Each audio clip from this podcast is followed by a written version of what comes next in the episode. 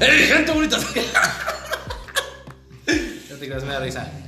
Hola, ¿qué tal amigos? Pues el día de hoy estamos en nuestro primer podcast, que es parte de un pequeño proyecto que tenemos pensado aquí. eh, Llamado Epignosis. Epignosis, aquí mi estimado Onyx. Onix, no me digas con ese jaramillo, Y güey. aquí su, su fiel amigo Yoshi. Yoshi. Tienes voz de comercial, como que se figura que vas a decir. eh, ¿Yo? usa jabón del perro consentido. ¿a Este consejo te doy porque tu amigo Manuel Jaramillo yo soy. Jaramayo. Pues bueno, hablando de este proyecto y en algo muy relacionado, vamos a hablar del desempleo. Hablamos del desempleo, lo que nos ha llevado a comenzar a grabar este tipo de programas. Sí, va. Pues No más es cierto, que nada. la verdad, no, no es cierto. Ya sí traíamos- estamos desempleados. Bueno, Sí estamos desempleados, pero no lo hacemos por si desempleados. mi jefe escucha esto, estaré desempleado. Por No. favor, Humberto, no me corras. La, la realidad es que este podcast nace eh, precisamente al ver los fracasos. Antes que nada, eh, nosotros dos somos ingenieros en biotecnología y hace poco vimos una nota muy interesante que salió en varios, en varios periódicos que habla de cómo cierto porcentaje de universitarios no encuentran trabajo aún años después de que han egresado, ¿no? Entonces, realmente hablando, el ingeniero Jaramillo y un servidor, vemos que es apremiante que mucha gente no encuentre trabajo. Espero no, no sean muchos los que se identifiquen con nosotros, porque sería preocupante. Pero el COVID ha sido, quién sé yo, quien clavó la tapa de este ataúd. Queremos pensar que es, es un. Es un tema que te pasa. Me Es un-. Queremos pensar que es un tema que nada más existe entre los amigos y compañeros universitarios que conocemos en nuestro pequeño círculo de, de egresados. Pequeño círculo porque adelgazó. Ah, pero antes era un circulón. ¿Qué? Pero eh, nos hemos dado cuenta que es un común denominador, ¿no? O sea, no solamente son eh, excompañeros de la misma escuela, sabemos que de otras escuelas también están viviendo esto, que pues no encuentran empleo y los empleos que encuentran, pues muchos de ellos ni siquiera, pues, ni siquiera tienen que ver nada con, lo que se estudió, ¿no? Entonces, eh, muchos de ellos ganan, yo creo que muchísimo menos de lo que creían que podrían ganar en cuestión de salarios y ganan muchísimo menos que muchas personas que no es, no es ofendiendo, no es por eh, decir nosotros sí estudiamos, pero la mayoría hemos encontrado que hay gente que con tan solo la secundaria o la preparatoria tiene un salario muchísimo más decente, ¿no? Sí, de, de- hecho un porcentaje interesante de personas, según eh, la fuente de los deseos, no, no recuerdo la fuente, pero, de los deseos. pero comenta precisamente que un gran porcentaje ha tenido que mentir para encontrar trabajo.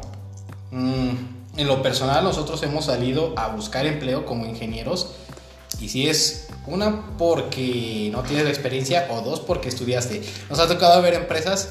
Bueno, no, hace poco vi Aún- una que se dedica. Aún no vi llegamos, una- espera, No, a- sí, aún no llegamos ya. a cientos de entrevistas, pero sí a decenas. Ya, ya Ah, llegamos de a veras. No, yo sí llegué a la. No, entrevista.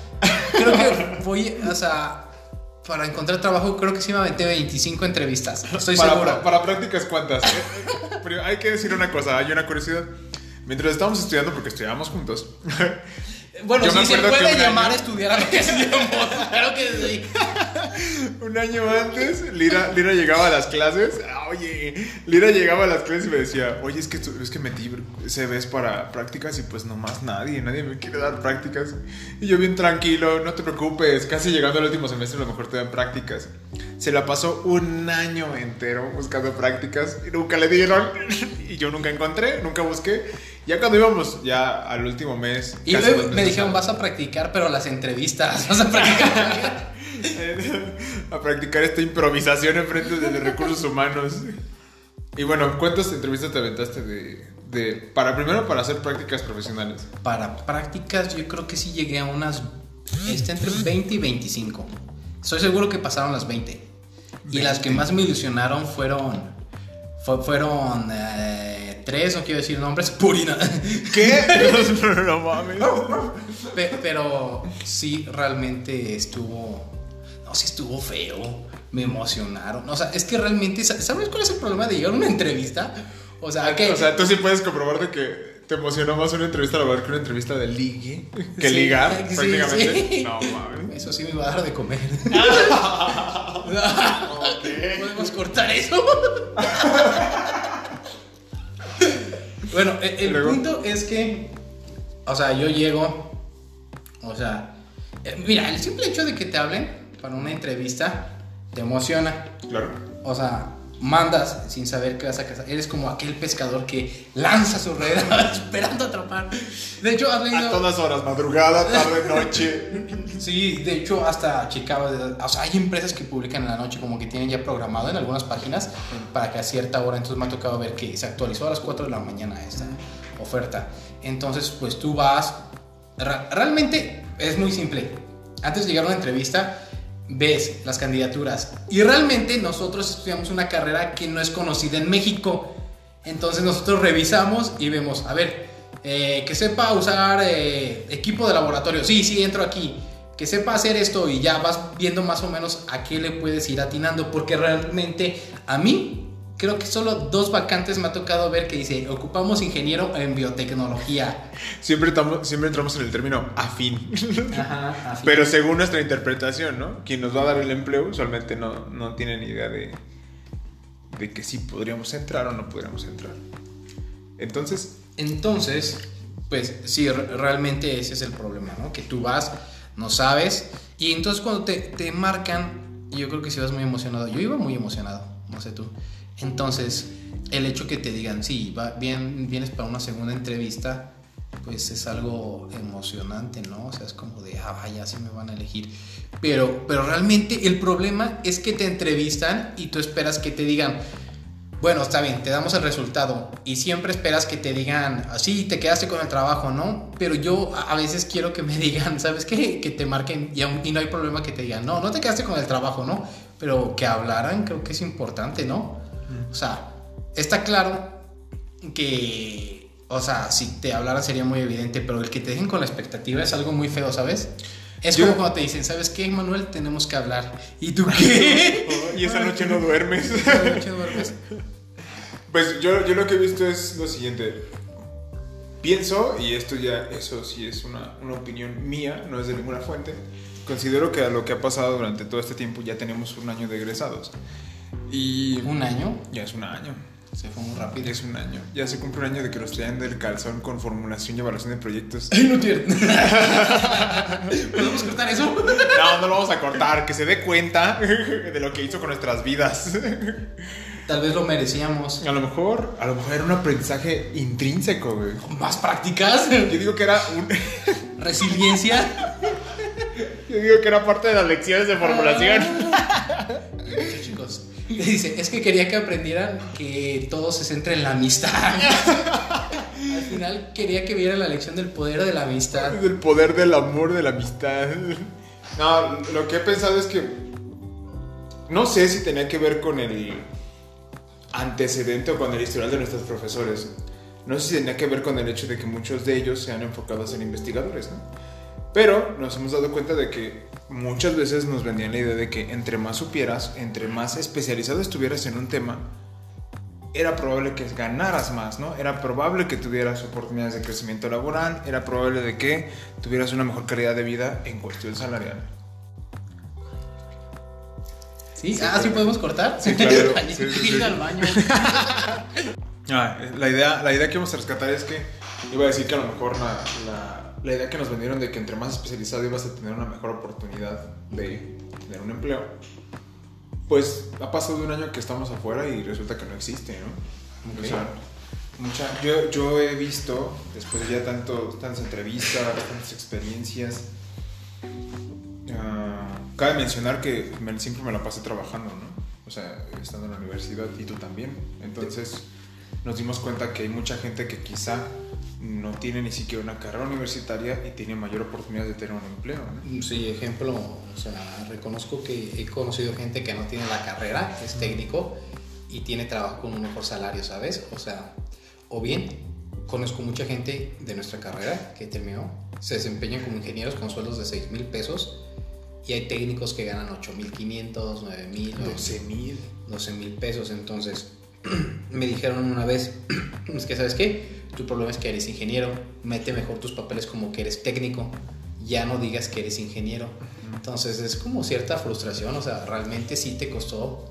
Y no porque, vaya, en mi caso yo no estudié en ingeniería por, por el estatus de ser ingeniero. o Yo tampoco. Por el conocimiento, creo, ¿no? Pero cada vez se hace más evidente que el dinero es necesario. Pero eso, eso, por ejemplo, eso que dices del técnico, ya, yo lo había escuchado antes, cuando era, cuando era guarro, cuando era guardia de seguridad de, de, de- Ah, siempre de- lo ha sido, te iba a decir. de- bares. Ujú. Conocí a un tipo que venía de Brasil. Ese güey llegó aquí porque, bueno, su segundo empleo hobby era ser guardia de seguridad, ¿no? En los fines de semana. Pero su empleo oficial era ser técnico en curtiduría. Ok. Resulta que me comentaba que en Brasil, no, no recuerdo, no me acuerdo ni de su nombre, me hubiera gustado conocer. Diño, Ronaldinho, ¿no? El niño, no me acuerdo de cómo se llamaba, pero hablaba muy mamón en el español. Ronaldinho. Pero él decía, Ronaldinho, técnico en fútbol, Fútbol, Jogó bonito. que tenían un, un sistema de educación ahora como lo conocemos en la UTL. Y por ejemplo, el ser técnico allá es lo equivalente a ser un ingeniero aquí. Sí, Y entonces a, ellos, a él le hablaron, o él se vino a, específicamente al Bajío, porque él sabía que iba a encontrar un empleo en las curtidoras. O sea, imagínate, y que le iban a pagar muchísimo más aquí que lo que él ganaba allá en Brasil. No sé ni en qué zona, ni en qué estado, pero que su, su calidad de vida aumentó aquí. Y vivía en una zona del norte de la ciudad. Eso significa que sí ganaba muy bien como para poder pagar alquiler en ese lado. Pues sí, pero, pero, o sea, estamos hablando que hay un demerite entonces del haber estudiado. A mí una vez me dijo una persona, ¿sabes qué? El técnico tiene más habilidades para ejecutar que un ingeniero. Es que me gustaría saber eso. O Me han dicho, dice, ¿sabes qué? Llegas a una empresa y el técnico es el que sabe operar la máquina, Claro. el que sabe, pero va, desde el punto de vista donde soy yo, un ingeniero puede hacer análisis de los datos que te da una máquina y el técnico, ¿no? El problema aquí es que lógico siempre se va a ocupar más mano de obra pesada, ¿no? O sea, ocupas un técnico que le mueva. Cuando si un ingeniero con su computadora puede hacer todo el análisis de datos de 12 líneas, por ejemplo, Ajá. pues nada más ocupas a uno, ¿no? Pero aquí es preocupante que el hecho de que no hay una apertura a trabajos hace que mucha gente no desarrolle habilidades. Entonces, cuando te dicen, ¿sabes qué? Necesitamos que tengas dos años con experiencia. Pero ¿quién te da la oportunidad para tener esos dos años de experiencia para obtener una habilidad específica? Es que ahí ya, bueno, no sé, ahí podemos conectar con esto que dice Gil Anton, un especialista de educación. Gilbrana. Gil Brana, no, Gil Anton, que dice que México está basado en desarrollar el negocio de maquila Me parece que no de León. En vez del pilar que el desarrollar un negocio de maquila en vez de desarrollar lo que es un modelo basado en, en un conocimiento un poco más avanzado. ¿no? No entiendo. Menciona que un modelo de Creo que desarrollo... por eso no tengo trabajo. Ha de ser por eso. Ha de ser por eso. Un modelo de desarrollo que es muy avaro en la generación de empleos o espacios productivos puede tener a todo un país con doctorados y los va a tener desempleados porque no hay donde aplicar esos estudios. Pues es que somos un país maquilero, ¿no? Y dice, cuando los estudiantes de educación superior egresan, lo hacen en un país que ha optado más por las maquiladoras que por llevar a cabo actividades en que se necesita un gran capital intelectual. Consideran un investigador, pues, simplemente obsoleto ese tipo de Y como nosotros, ¿no? O sea, nos, Nosotros- pre- nos preparan para ser investigadores Sí. O un intento, una mezcla de entre investigador. bien, cabrón, en redes quién es quién. No, esta chava, yo la vi. Sí, entró primero, sí. No decir que somos acosadores. No, no es cierto. No, pero las redes Ah, sociales. creas. Ah, te creas, mira, despídete bien. Gírala, despídete. Pero lo que, a lo que menciona esto es verdad. O sea, eh, ya ahora, a estas alturas, pues ya trabajamos en la industria, por así decirlo. Por así decirlo, pero nos damos cuenta de algo que la industria es muy inestable. Sí. Te exige demasiado, La pagas poca la paga es poca y no puedes confiar en que vas a tener ese empleo toda tu vida. No, no eres, no eres dispensable y tienes que aprender, pero nada te asegura que puedas subir. O sea, nada te asegura que pueda subir. Entonces, aquí lo ideal es qué hacemos. ¿Es el problema de que México es un país tercermundista? O eh, nosotros somos el problema, ¿no? me, me, llama mucho la, la, región de Medio Oriente y la India, para ser específico. Tienen muy buenos ingenieros. Ajá. Eh, creo que la, esta década y la pasada había muy buenos ingenieros en programación, pero hay ahora muy buenos ingenieros en biotecnología. Pero creo que es porque tienen la capacidad de irse. Recuerdo que tú una vez compraste un libro que hablaba de cómo se hizo potencia china, ¿te acuerdas? Sí, se llama Smart. Ya no lo tengo, se lo regalé a alguien. ¿A quién? A Iván. Pero, un saludillo. Iván, Un saludillo. Es, de hecho, ese libro también hablaba eso de, la, de los programadores. Ajá. Hablaba, por, por, ejemplo, de Silicon Valley, cómo se desarrolló. Prácticamente Silicon Valley eh, era el, la incubadora de empresas.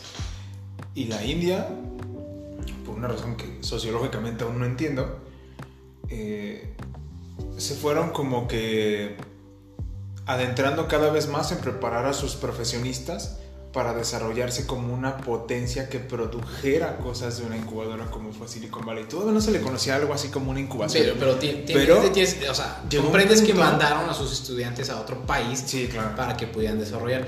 ¿Cuál es el problema? En, Ah, ya me acordé, sí, de que tenían doble titulación, ¿no? Ajá. Ya, es verdad. Es verdad. E, El, el problema aquí es que, vaya, la- de las escuelas más grandes en México son públicas. Mm. Y en la escuela pública, o vaya, vaya, es un problema socioeconómico, ¿no? Ujú. No te dan la educación que ocupas. O sea, no, nunca te enseñan para que sepas inglés. Yo lo sé. es- Where are you from? O sea, nos tocó estar. Nos, to- nos tocó morirnos de la vergüenza y balbucear en clases. Balbucear inglés. un inglés que ni, ni nosotros nos entendíamos. Ajá, o sea, y seguimos, pasamos la carrera sin saber y seguimos sin saber. ¿Qué? Luego sin saber ni siquiera de española bien. No. Nada puede valir sal. Pero no, sí es verdad. Eh, Empecemos sobre todo con que mm, ahora que trabajamos en, en cosas que ni siquiera ejercemos específicamente la carrera, te ¿Tú das trabajas? cuenta que sí, a veces. de que el estereotipo, ¿no? De que el ingeniero eh, se le perdonan hasta las faltas de ortografía. se- el ingeniero se le perdona que no se informe en periódicos. La, la otra vez me dijeron algo. ¿Qué? Que, que en el poli te enseñan. O sea, te traen en fría siempre. Porque es una manera de acostumbrarte a que así es la industria. Y, Ok. que, y te. O sea, te desprecian. o sea, moralmente, te hablando. tiran Ajá. para que sepas que eres mano de obra barata. Que eso es lo que ocupa la industria. O sea, que la industria ocupa, o sea, ingenieros de mano de obra barata.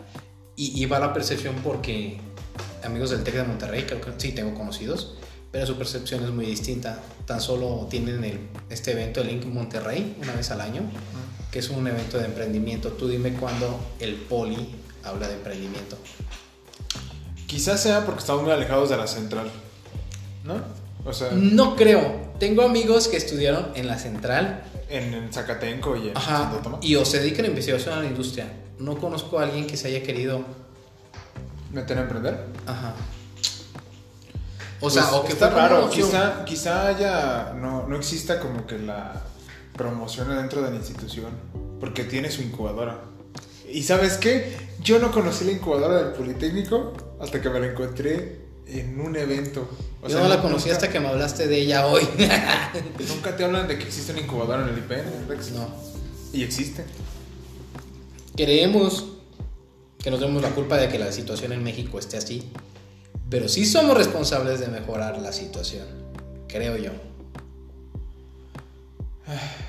Sí. Es que. O sea, suena muy salvador, muy mesiánico. muy de esperanza, ¿no? Muy, muy de salto de fe, pero pareciera que Es que si no... si no nos dan trabajo vamos a terminar creándolo. Ajá, mira, realmente cuando saliste de la escuela, ¿quién te dijo? ¿Sabes que está bien difícil conseguir trabajo? Nadie. ¿Quién fue quien te dijo, mira, tienes que aprender eso? Muy poca gente o nadie se acercó, ni siquiera los profesores, porque ni siquiera muchos de los profesores han ido a tocar puertas, se quedaron en la, en la investigación, se quedaron en la docencia. Entonces, si realmente los que ya salieron y han logrado algo pueden regresar y aportar para que una persona pueda cambiar, el... O si quiere hasta renunciar a la carrera. Ajá. Sabes que ya no estudies. Yo creo que podríamos hacer algo. Esa es la idea. O sea, realmente creo, no sé qué. No, renunciar no. Bueno, quién sabe. Si tú consideras que no. El, el otro día hice un, un comentario en, en mis, redes que decía algo así Ah, que. influencer, ¿eh? Ay, el influencer. Que les decía que.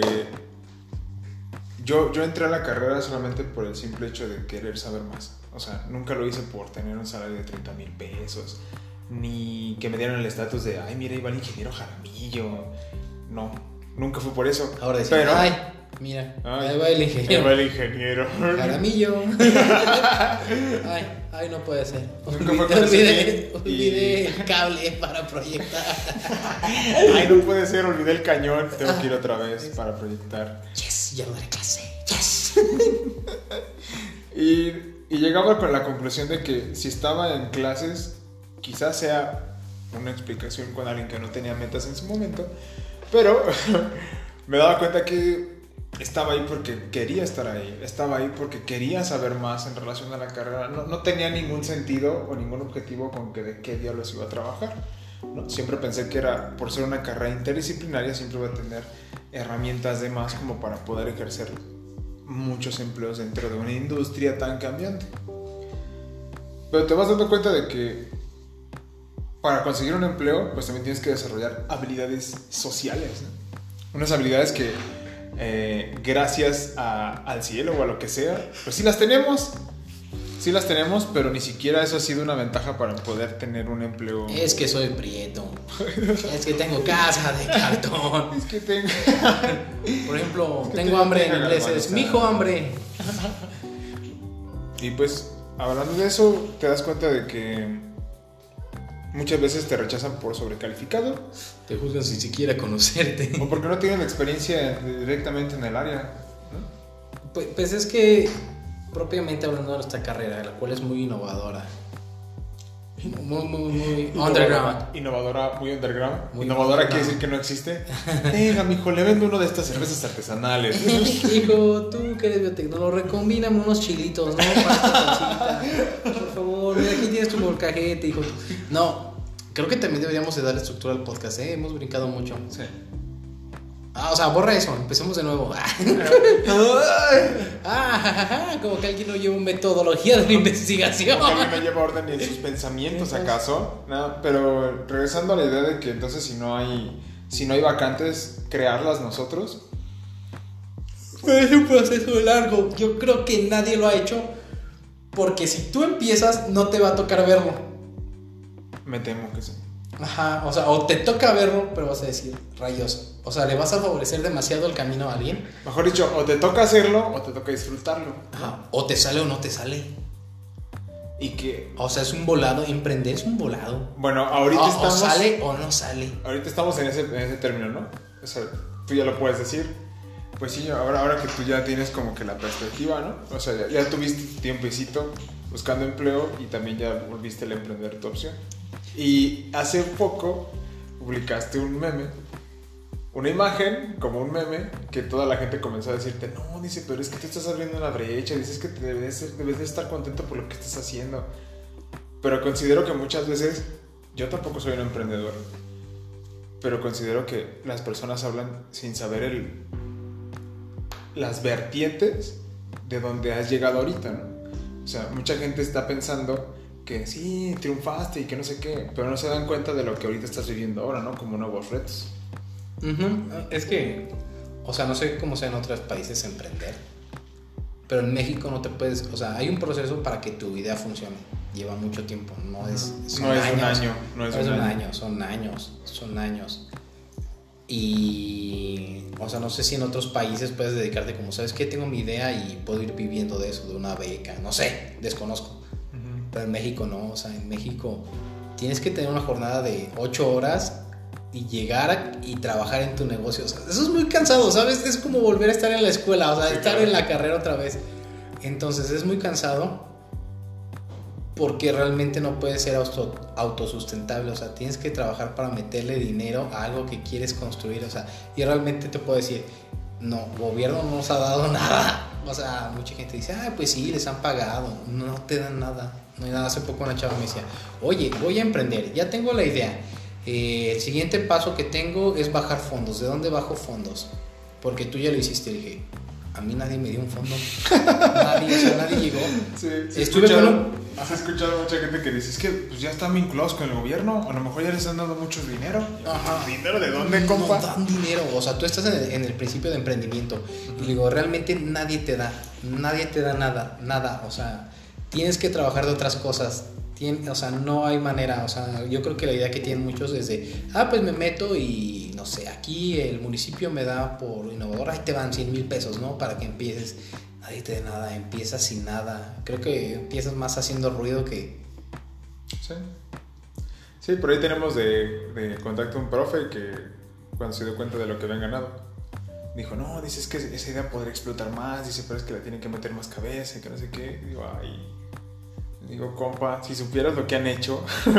No, no, O sea- y, y yo creo que no es, o sea, yo creo que todos podemos hacerlo, pero eh, es difícil, como yo acepto que la gente que se fue a otro país, cuando estaba en la escuela me dijo, todo lo podemos hacer, nada más ponte a estudiar inglés, y yo no lo hice, Yo tampoco. y ahí está la consecuencia, ¿no? Entonces, ahora igual emprender o toda cosa en la vida más es cuestión de ser disciplinado, creo que es cuestión de constancia. Creo que cuando eres constante es como el ejercicio.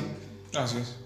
O sea, no, no puedes obtener este cuerpo que tengo, o sea, este, este cuerpo que está aquí a mi lado. Este cuerpo que digo, monumento que se llama Jaramillo, monumento a la, a, a la, a la varonidad. A, a decir, a la, a a la- a a la masculinidad. a la masculinidad. Este, este ejemplo llamado Jaramillo, o sea, Ok. no todo viene por una consecuencia. O sea, no te digo que te dé el éxito, no te digo que si el éxito te lo da en el caso de emprender o en el caso de que en una carrera te vaya bien, porque son muchos factores. En el caso de hacer ejercicio, lógico, es una acción consecuente. Si lo practicas, te va a dar el resultado. Pero no todas las situaciones en la vida te dan el mismo resultado, ¿sabes?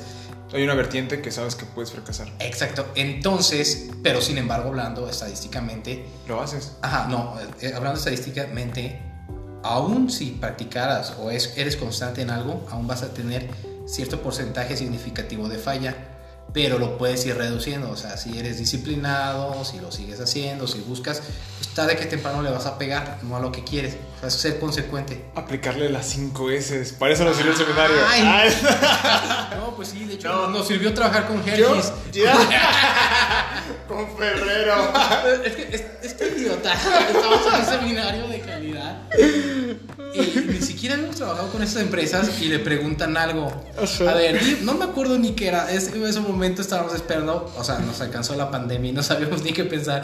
Y ella dice: No, pues a ver, Manuel Jaramillo, explícame esto. Y estábamos a través de Zoom y un compañero cambia la diapositiva y pone la diapositiva donde está la respuesta. Y Jaramillo, no, pues trabajamos con Ferrero Rocher, con Hershey's. Ferrero Rocher. Y Ferrero Rocher, creo que hacen calcetines. y, o sea, habla de cosas que ni hicimos. O sea, Fue la peor, la peor explosión que he tenido en mi vida. ni con una chica de India. In- India, ¿qué linda? India, Ni con una chica. linda lo evita trastabillar tanto. Sí, fue, fue un fracaso. Pero bueno, hablando de fracasos, precisamente ya les compartimos un poco de nuestro coraje que tenemos atorado. Con ese tema. El Sí, no, no es que estemos despechados, ¿verdad? No, o sea, no, no, no, o sea, claro que no. O sea, ella me engañó primero, o sea, a su Ay. prima no tenía nada que ver. Tenía otra pareja, ¿qué le puedes decir? Historia de verdad. es anécdota, amigos. Hablando de esto, creo que esta es la idea del, del podcast. O sea, sabemos que hay gente. O sea, queremos manejar fracasados podcast porque todos fracasamos en la vida. Todos fracasaron en la vida. Y sabemos que de los fracasos siempre va a salir algo bueno. O sea, no, mejorarte. no- no sé cuándo, pero dicen, En algún momento. o sea, dicen que En algún momento puede pasar.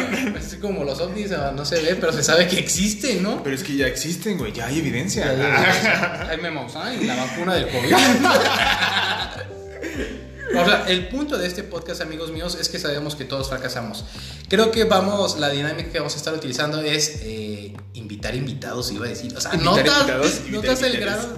O sea, vamos a tener invitados en el programa que son referentes para nuestra cultura, al menos al principio los que conocemos. Me gustaría invitar a a CR7, ¿lo conoces? CR7. No, no lo conozco. No. ¿Quién es? ¿Quién puede ser? A Leonel Messi, ¿lo, lo ah, ubicas? sí, creo que sí. Es Sí. fútbol, ¿verdad? Sí, de hecho la semana pasada estábamos viendo el partido de León. Ah, juntos. No, o sea, invitar. Estúpido. o sea, invitar. sí.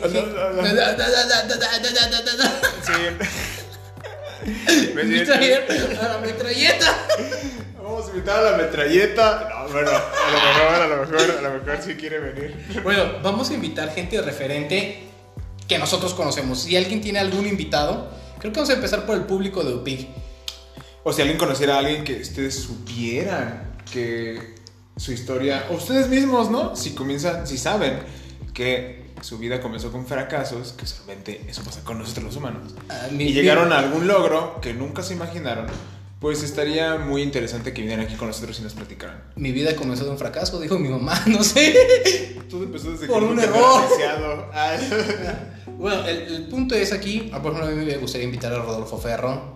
Estaría bien. O sea, todos sabemos que ese vato triunfa, pero ¿cómo triunfó? O sea, no todo. O sea, siempre se invitan podcast para hablar de lo chido que eres, ¿no? Y cómo, lo- o sea, vamos a hablar ahora de qué fue lo negativo, o sea, Queremos ver de dónde te caíste, Ajá. qué te hizo eh, hincarte en el camino, ¿no? Tiene que haber algunas partes. si por gordo No me todo. caigo, por tacos me levanto. Por tacos me Por levanto. tacos me levanto. Que Entonces, de pastorcito. Este, pero sí es verdad, o sea, no todo es miel sobre hojuelas.